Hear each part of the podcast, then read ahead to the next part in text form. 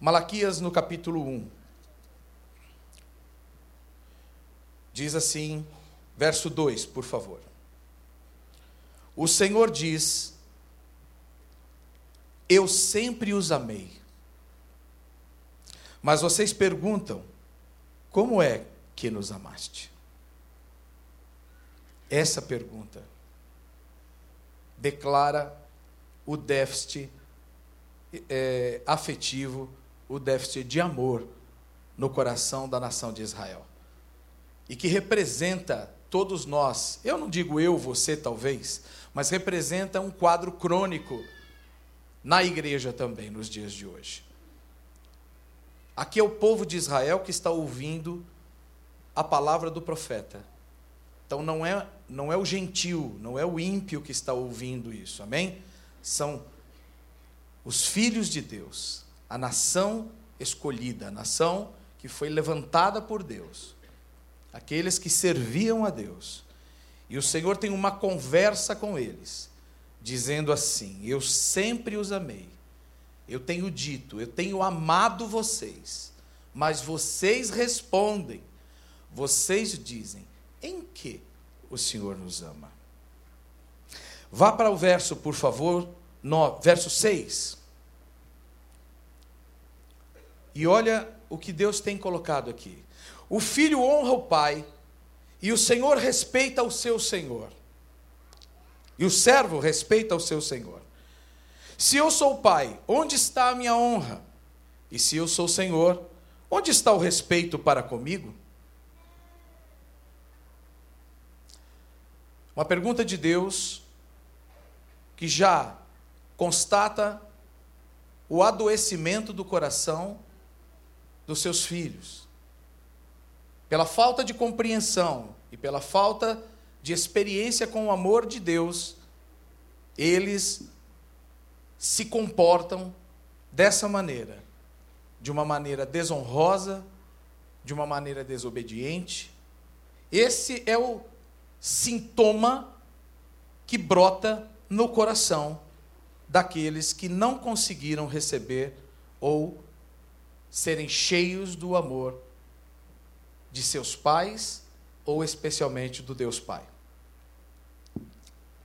Vá comigo em Provérbios, por favor, para a gente conseguir fechar, fechar o raciocínio. Vá em Provérbios 30.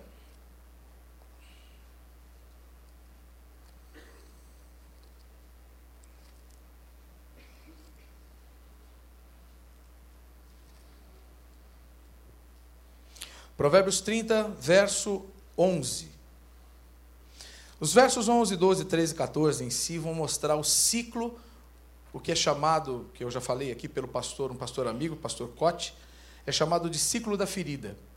Ele identificou isso aqui e, pelo Espírito Santo, né, teve um entendimento muito importante sobre essa questão da ferida no coração das pessoas, de questões, é, amargura, tristeza, frustrações, traições, que não foram tratadas, não foram perdoadas e que ficaram guardadas no coração ou sufocadas na alma. E isso nunca resolvido acaba gerando um tipo de comportamento, não é? Que não é o comportamento esperado de um filho de Deus. Você já deve ter visto muitos crentes que creem mesmo, de verdade em Jesus, mas que não resolveram suas questões. É ou não é verdade? Sim ou não? Sabe que eu fui um desses? Ah, o senhor não nasceu santo? Não tinha asa quando o senhor nasceu? Não, querido. Eu tive muito problema, muita dor de alma. E conheci Jesus num momento dramático da minha vida. Dramático. Mas eu aceitei de todo o meu coração. Eu, eu recebi um toque tão poderoso do Espírito Santo em mim, uma compreensão que eu nunca tinha tido a respeito de Deus. Que Deus me amou de tal maneira que se entregou por mim, mas Ele nunca exigiu que eu o amasse. Ele, mesmo dando sua vida por mim, nunca me obrigou a escolhê-lo. Mas Ele sempre desejou que eu o escolhesse. Ele sempre quis que eu tivesse um relacionamento íntimo, de pai para filho com ele. Entende? Mas neste dia em que eu vi que Deus podia, pelo, por causa dos meus pecados, por causa das minhas falhas, e muitas falhas, podia ter me condenado, podia ter desistido de mim, podia ter virado as costas para mim, porque eu virei as costas para ele tanto tempo. Eu de fato o negava, eu, eu, eu brigava com crentes, eu não gostava da mensagem cristã, eu achava crente, é, sabe, arrogante. Eu falava, só eles acham que vão para o céu, só eles é que tem um Deus verdadeiro, só eles que. Eles se acham. Era assim que eu pensava. Mas sabe o que era isso? Era dor porque eu não queria encarar meus próprios pecados e as minhas próprias mazelas. As pessoas vinham falar de mim, pessoas que também eram pecadoras e falhas, mas que já haviam confessado seus pecados, já haviam eh, reconhecido que precisavam de Deus, mas eu não queria reconhecer, então eu não queria ouvi-las. Eu não queria encarar a mim mesmo, não era nem elas. Eu não queria encará-las, não queria encarar a verdade.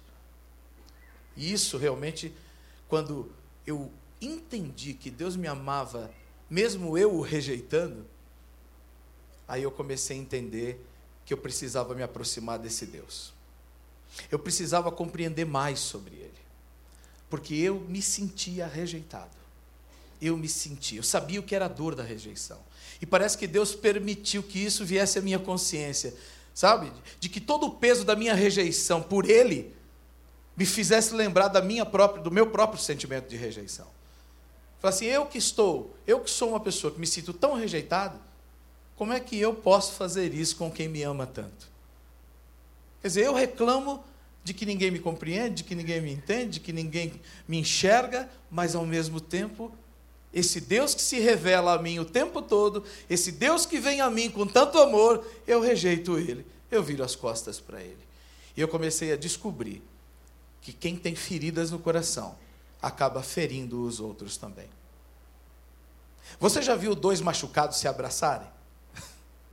Ou uma pessoa machucada deixar se abraçar? Você está todo quebrado. Aí a pessoa. Quem é que já quebrou alguma coisa? Uma costela, um braço, a mão quebrada? Aí a pessoa vem parece que ela só. Ela vem te cumprimentar, todo dia ela te fala oi, mas o dia que você está com o dedo quebrado, ela quer apertar a sua mão. Não é? Aí ela vem assim, e você tira a mão, você fala, não! Pois quando nossa alma está ferida, o nosso coração está doído, quando nós não estamos bem, toda pessoa que vem oferecer amor de Deus para a gente, a gente faz assim, ó. Não. Não. A gente se afasta. Quantas pessoas às vezes vêm com o coração puro, despretensioso, vem te dar uma palavra, vem te fazer uma brincadeira e você responde mal. Quantas vezes pessoas tentaram se reconciliar com você e você não aceitou? E pior, Provérbios 30, no verso 11, vai falar de um tipo crônico, lógico, crônico, de atitude de um coração que foi rejeitado ou abandonado, de um coração que não recebeu o amor que deveria ter recebido por parte de seus pais. Veja aí comigo. Há pessoas que amaldiçoam o próprio pai e que não bendizem a própria mãe. É muito sério, não é? Eu vou ler os quatro só para você ver o ciclo. Há pessoas que amaldiçoam o próprio pai e que não bendizem a própria mãe. Há pessoas que são puras aos seus próprios olhos e jamais foram lavadas da sua sujeira. Há pessoas cujos olhos são arrogantes e que olham para os outros com desdém. Há pessoas cujos dentes são espadas e cujas mandíbulas são facas para consumirem os aflitos da terra e os necessitados desse mundo. Vou parar aqui. Como é que terminou essa história? Aquele que começou falando mal do pai, não reconhecendo o pai e a mãe, termina fazendo o quê? Destruindo os outros com a boca. Começou a falar mal de pai e mãe, vai falar mal de todo mundo. Está entendendo? Se não consegue realmente honrar pai e mãe, não consegue honrar ninguém. Isso só aprofunda. Isso só se agrava. É por isso que na palavra de Deus está escrito que nós devemos honrar pai e mãe. Porque isso será saúde para nós e prolongará os nossos dias na terra. Saúde. Mas o contrário disso, a desonra a pai e mãe, e consequentemente a desonra ao ser humano, aos outros, também adoece a vida do ser humano. E adoece também coletivamente. Não adoece só a pessoa, adoece o coletivo. O pai que não tem o seu coração resolvido, ele não faz do casamento um casamento fácil, né? O marido com seu coração adoecido, adoece de certa forma também o casamento e que, consequentemente, adoece a família e o coração dos filhos. Então é sério isso. E nós precisamos levar em conta que precisamos intencionalmente querer, querer andar em saúde. Nós precisamos querer nos santificar. Porque a justificação em Cristo já foi feita e só Ele podia fazer. Mas a santificação nós precisamos cooperar. Nós temos o poder de Deus em nós, nós temos o Espírito Santo em nós. Nós temos uma palavra de Deus em Isaías 53 que diz que ele levou sobre si todas as nossas dores e as nossas enfermidades foram lançadas sobre ele. Todas. Quando ele foi àquela cruz no Calvário, sobre ele ele levou os pecados de todos nós. Sobre ele ele levou todas as falhas de todos os pais. Ele levou todas as ofensas de todas as mães. Ele levou todo o abandono possível sobre si. Ele levou toda a crueldade, toda a traição. Tudo foi lançado sobre ele naquela cruz. Ele tomou sobre si. E eu e você não deveríamos ir buscar lá de volta nunca. Nós não deveríamos querer tomar aquilo que Cristo conquistou para nós, tomar sobre ele tudo que era mal, para que nós tivéssemos vida. Ele diz, diz a palavra, que ele, que na sua morte, ou na morte de Cristo, nós tivemos vida, nós recebemos vida. Então não é possível que a gente aceite viver com um coração amargo. Não é possível que a gente aceite viver com um coração sem perdoar. Não é possível que a gente deixe somatizar enfermidades no nosso corpo, como dores, como depressão, e até alguns tipos de câncer, infelizmente, que brotam, somatizam, por falta de perdão, por angústia, por uma vida oprimida na alma, por um coração realmente machucado, um coração ferido. Jesus levou sobre ele tudo isso. Quem é crente aqui? De verdade. Quem é que crê em Cristo? Quem é que, como eles, entregou sua vida a Jesus e confessou que Ele é o seu único e suficiente Senhor e Salvador? É o Senhor quem me cura e me sara. É o Senhor quem me livra da morte, disse o salmista no Salmo 103. Ele fecha a sepultura. Mas nós precisamos intencionalmente começar a viver essa vida poderosa que a palavra de Deus traz para nós e que a obra da cruz conquistou para nós. Nós não podemos crer nessa mentira da alma e nem nas acusações do inferno, porque o que realmente Satanás, o inimigo de nossas almas, o inimigo de Deus e o nosso inimigo, porque quem é amigo de Deus é inimigo do diabo, pode ter certeza disso. Pode ter certeza disso. O que ele quer fazer é fazer com que a gente acredite que nós estamos abandonados. Ele quer fazer com que a gente acredite que nós não temos um pai, que Deus não está se importando conosco, que Deus nos deixou. Orfandade. Olha só o sintoma ou as consequências que acontecem com essa primeira geração de pessoas que amaldiçoam o pai e não bendizem a mãe, essas pessoas que ficam nutrindo a carência afetiva. não é? Ficam alimentando isso, falando disso, falando da falta que, dos pais, falando mal dos pais, reclamando, remoendo as coisas ruins que os pais fizeram. E pai erra mesmo. Sim ou não? Pai erra mesmo. Agora você erra também? Oh, então tá tudo igual, né? Fatura fechou. Como é que eu, que sou um filho que erro, vou apontar o dedo para meu pai que erra? Se eu e ele somos feitos do mesmo material, se eu e ele somos feitos da mesma natureza, se eu e ele somos falhos do mesmo jeito, e se eu e ele também precisamos, ambos precisamos da graça de Deus e do amor de Deus.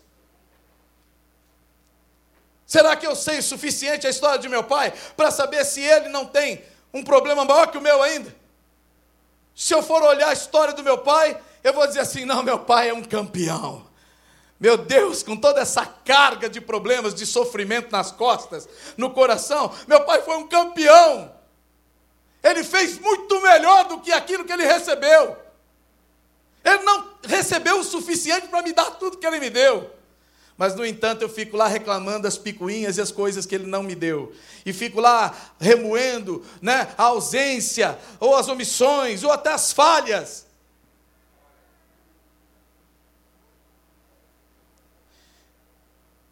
Olha só o que está escrito aqui. Verso 15. A sanguessuga tem duas filhas que se chamam. Como é que se chamam elas? Como é o nome da sanguessuga, das filhas da sanguessuga? Dadá. Alguém me falou que existe o espírito do Dadá. Eu não acredito que existe o espírito do Dadá, né? Ou seja, essa coisa de só quer para si. E a orfandade mesmo, o espírito, o estado de orfandade impõe, impõe um senso de justiça própria e débito dos outros. Ou seja, você me deve, você me deve, você me deve, você me deve, você precisa me dar, você precisa me, me amar, você precisa isso, você. Ou seja, a pessoa ela só quer para ela. É uma ânsia, uma ânsia de ser compensado aquele déficit, aquela falta que ela só fica pedindo, pedindo, pedindo. Pouco serve, mas quer muito ser servido.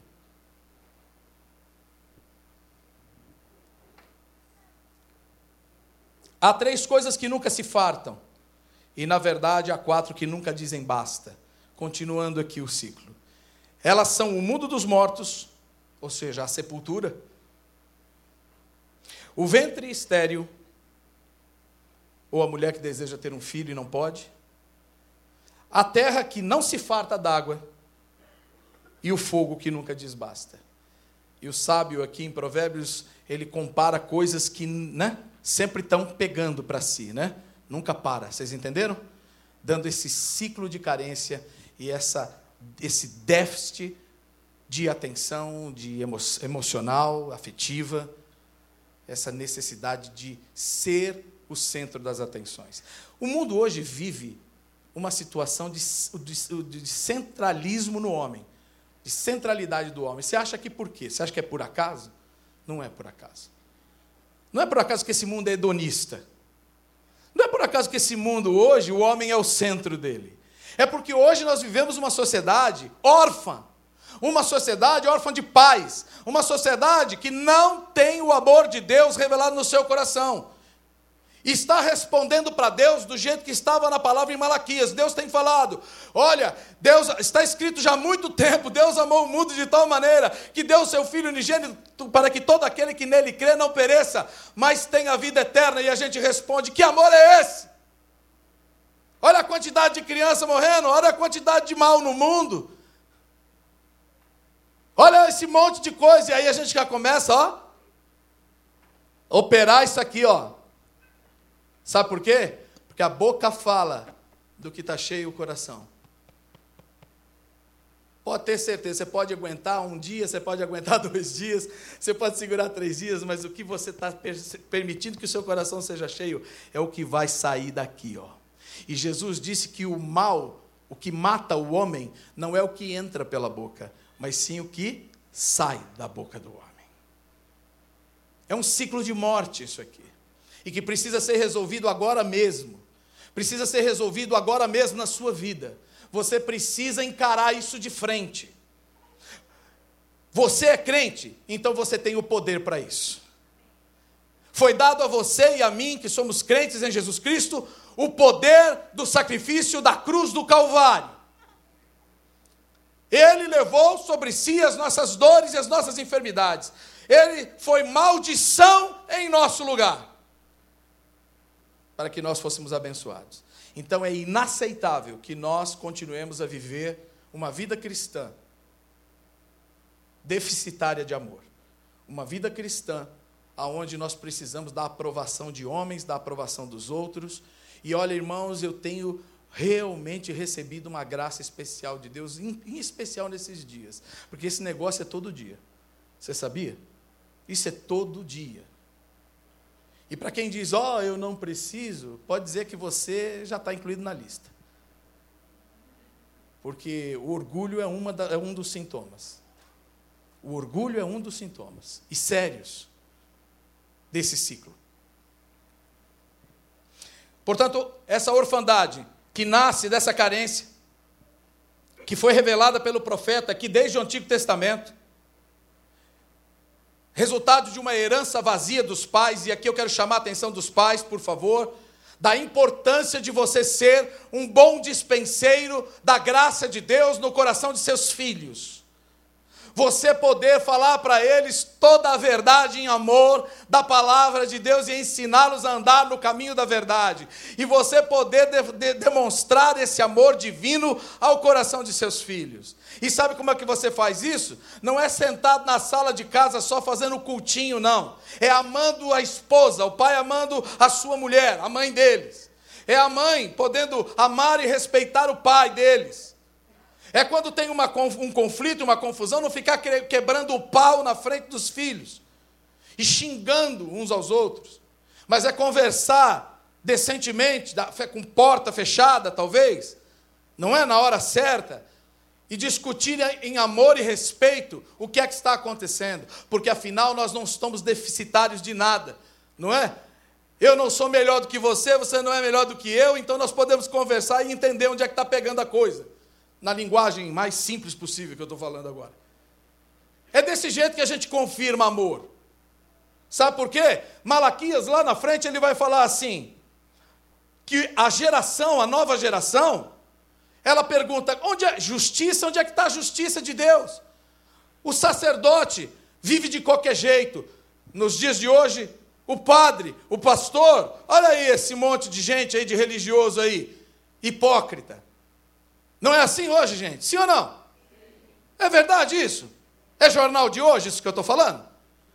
Pois é, mas lá em Malaquias, antes do nascimento ainda do Messias, 400 anos talvez antes do, do, do, do Messias nascer, já estava dito isso.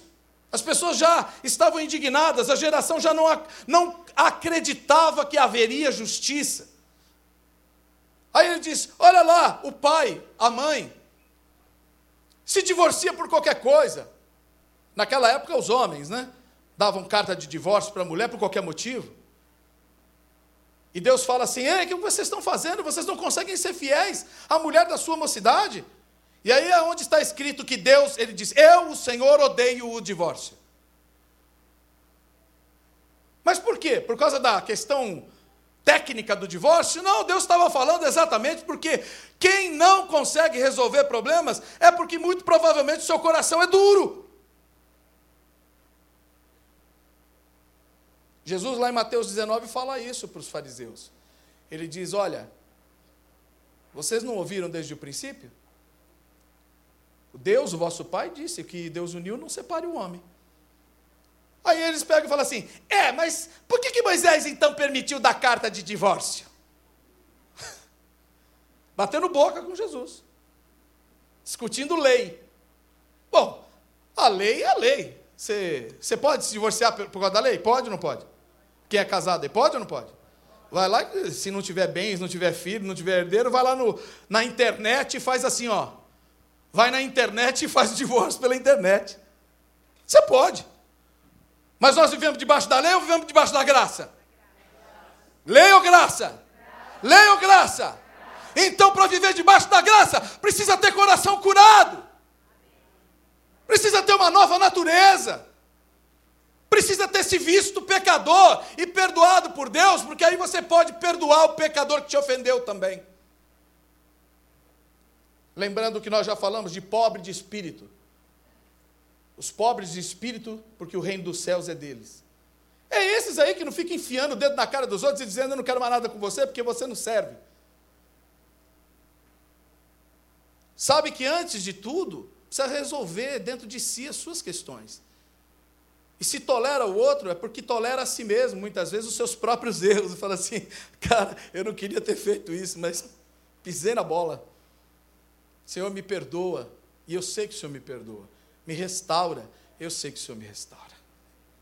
Eu sei que o Senhor pode me restaurar.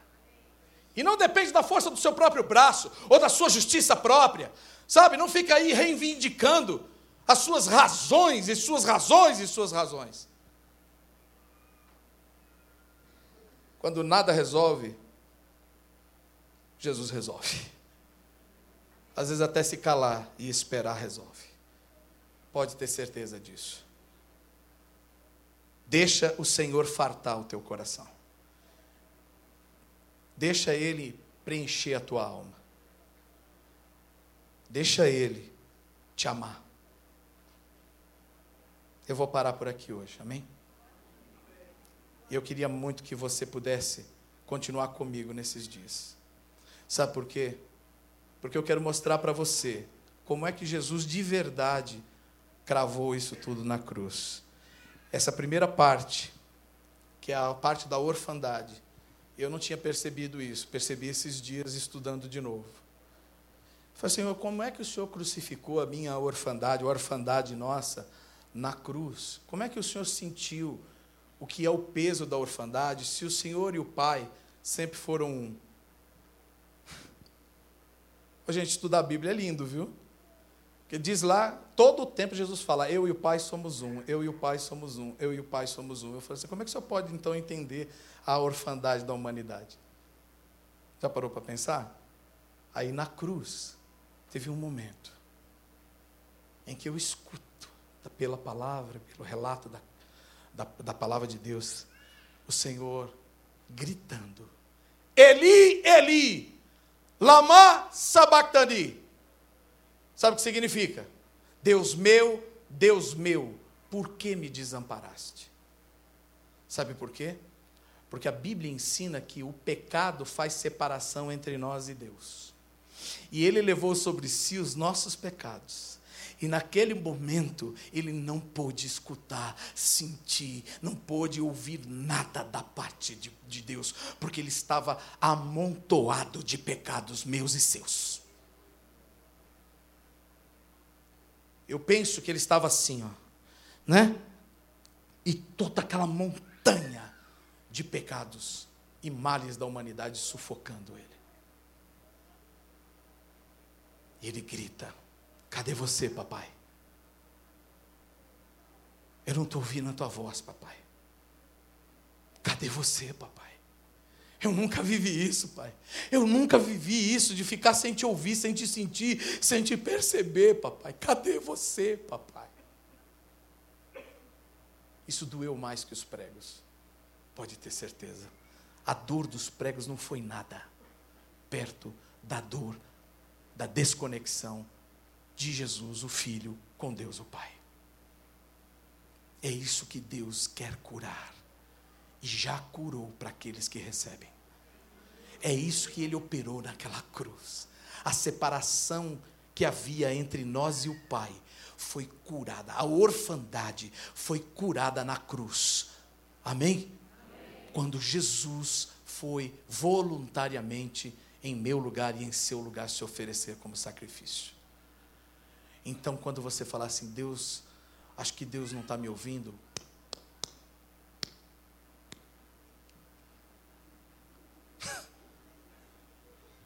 Não, não faz assim não.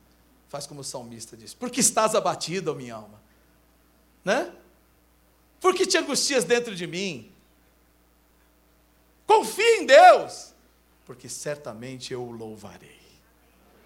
Aleluia, aleluia. Quero que você fique em pé. Sabe por quê? Porque esse é um movimento agora de oração pessoal.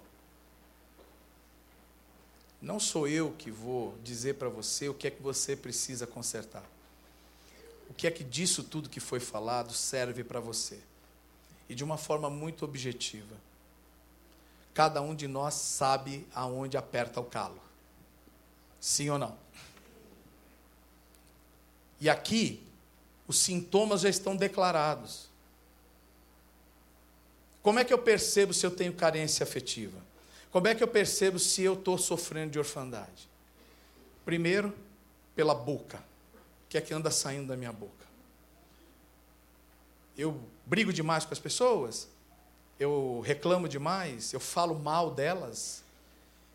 Eu falo mal dos meus parentes, eu falo mal especialmente dos meus pais. Eu fico encontrando defeito, eu fico. De verdade. Carência afetiva. Necessidade de ser confirmado. Necessidade de ser aprovado. É isso que a gente, quando age assim, está buscando. Uma aprovação. Só que do jeito errado.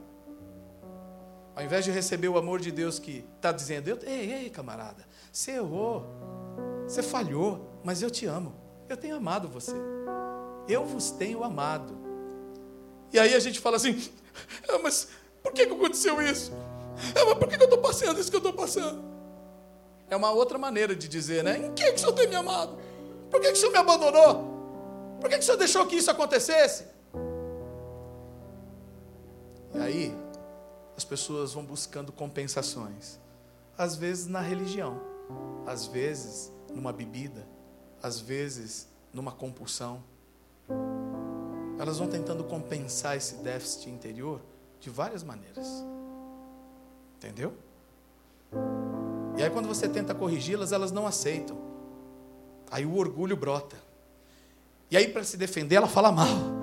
Porque quando ela começa a jogar as coisas para cima dos outros, ela se esconde, né? Ela não é vista. É uma maneira de jogar uma cortina de fumaça para não olhar para si mesmo. É esse o ciclo que foi mostrado ali. De verdade. Em Santo Amaro nós tivemos um movimento muito lindo ali.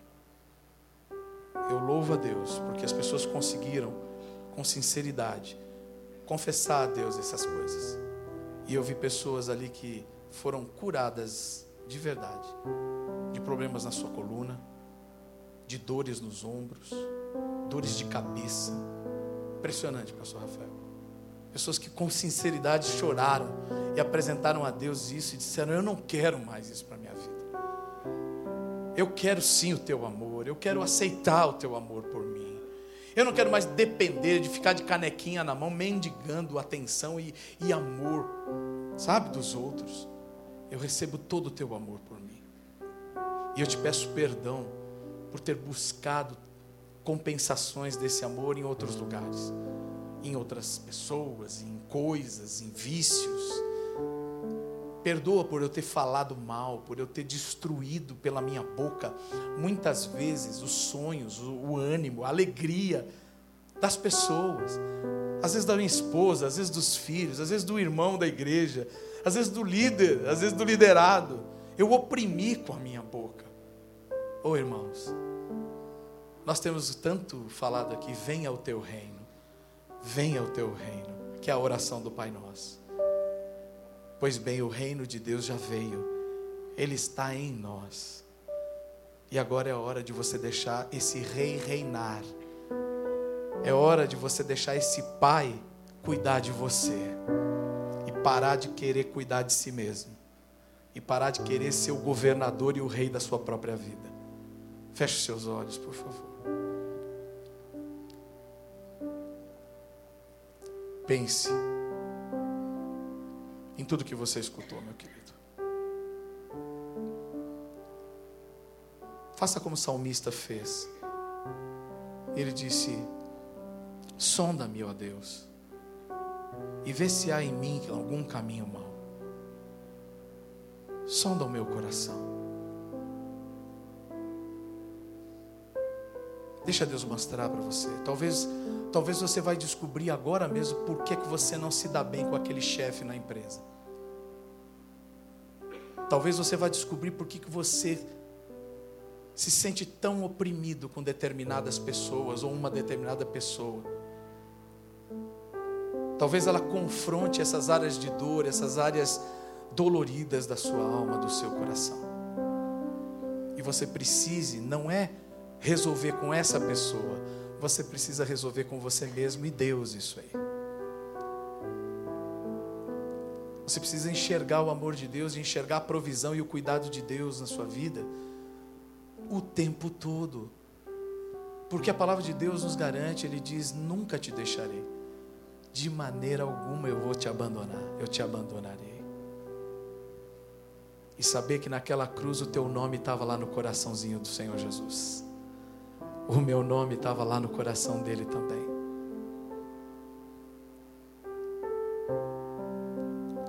Em Hebreus, o escritor aos Hebreus ele diz isso, que depois de ter feito expiação pelos pecadores, ele subiu aos céus e, e sentou à direita do Pai e intercede.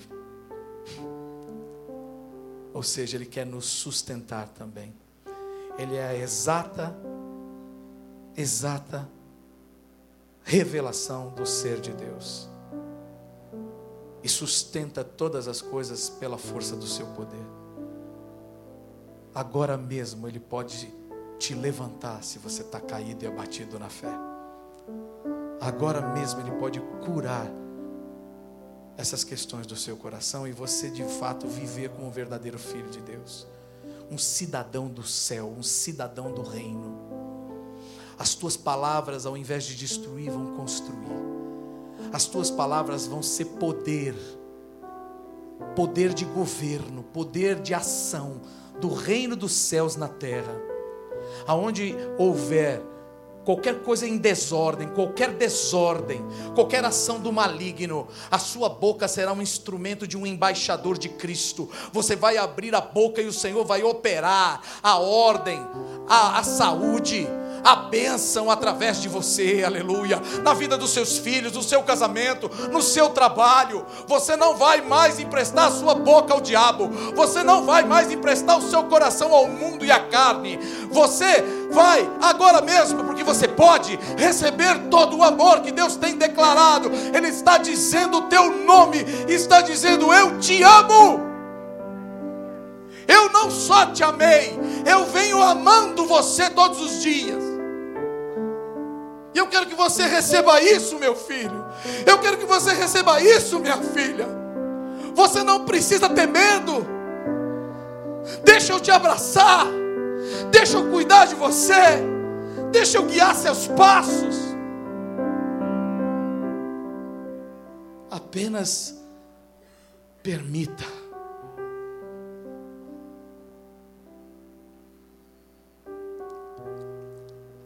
E o Senhor diz a todos nós: Filho meu, filha minha, de tudo que você deve cuidar, cuida do teu coração, porque dele procedem as fontes da vida. Eu morri, dei meu filho para morrer em teu lugar, porque eu, te, eu te queria perto e não longe eu nunca aceitei a distância. Ao terceiro dia, eu resolvi esse problema. Ao terceiro dia, eu cancelei todo silêncio e toda desconexão. Está escrito que ao terceiro dia, o Senhor Jesus ressuscitou. Isso é a prova de que Deus nunca planejou que nós fôssemos desconectados dele, de que nós ficássemos em silêncio para toda a vida. A prova é a ressurreição do Cristo. Deus dizendo: Vem, meu filho, vem me abraçar, vem, minha filha, vem me abraçar. Eu acho que é isso que está escrito. E ele verá o fruto do seu penoso trabalho e ficará feliz. Eu creio que é isso que está o significado para mim que tem essa palavra, é isso. Eu falar, eles estavam longe, mas agora estão perto. Eles estavam afastados, mas agora vieram para morar comigo. Ah, eles estavam mortos nos seus pecados e delitos, mas agora eles têm vida de novo.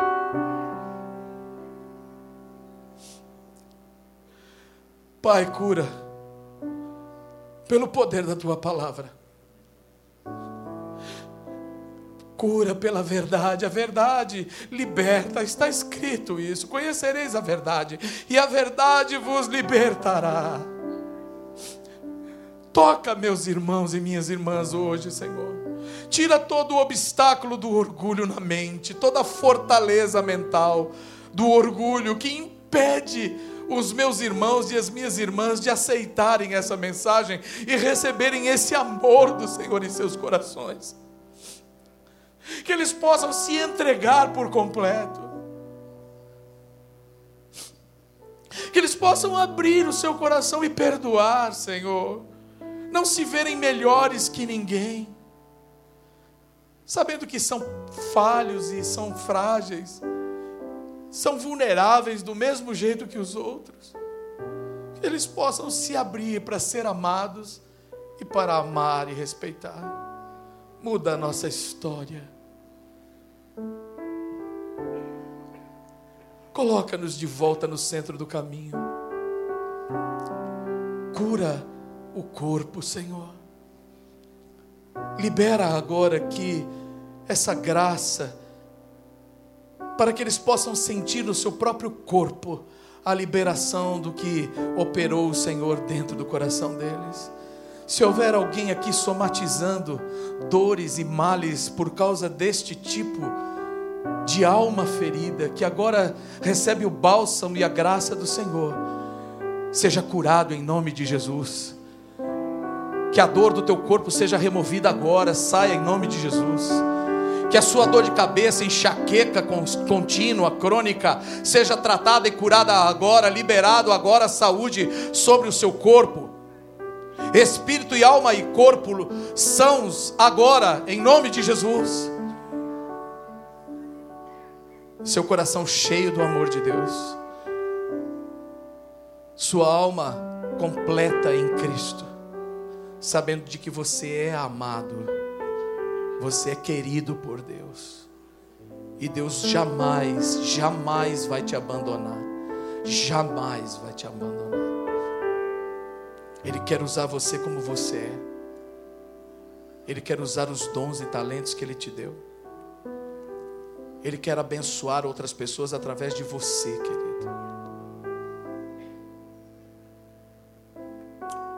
comunidade surda está aqui hoje, não está, Diego? Sabe como é que nós somos abençoados por eles?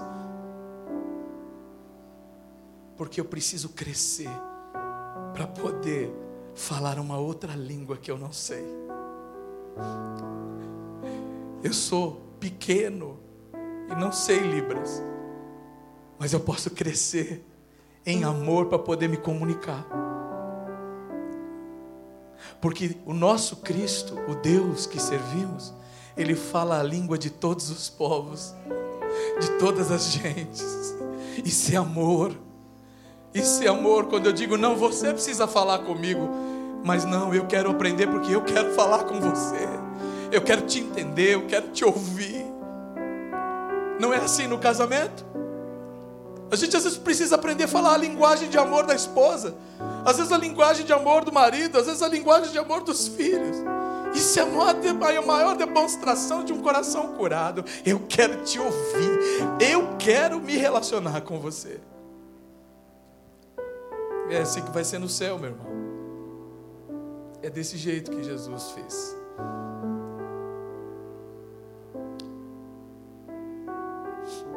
Se você está aqui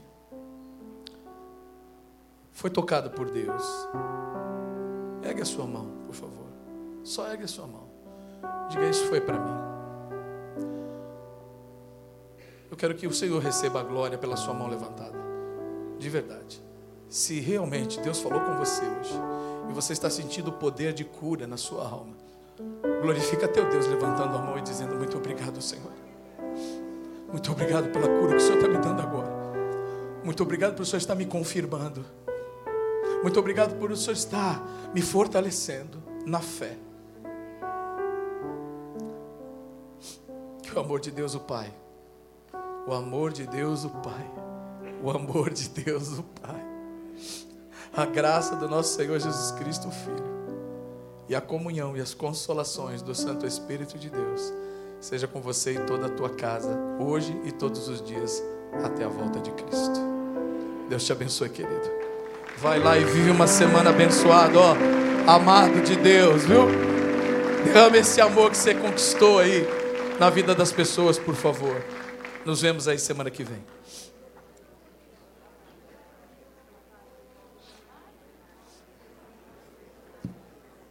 E aí, Marlene, você?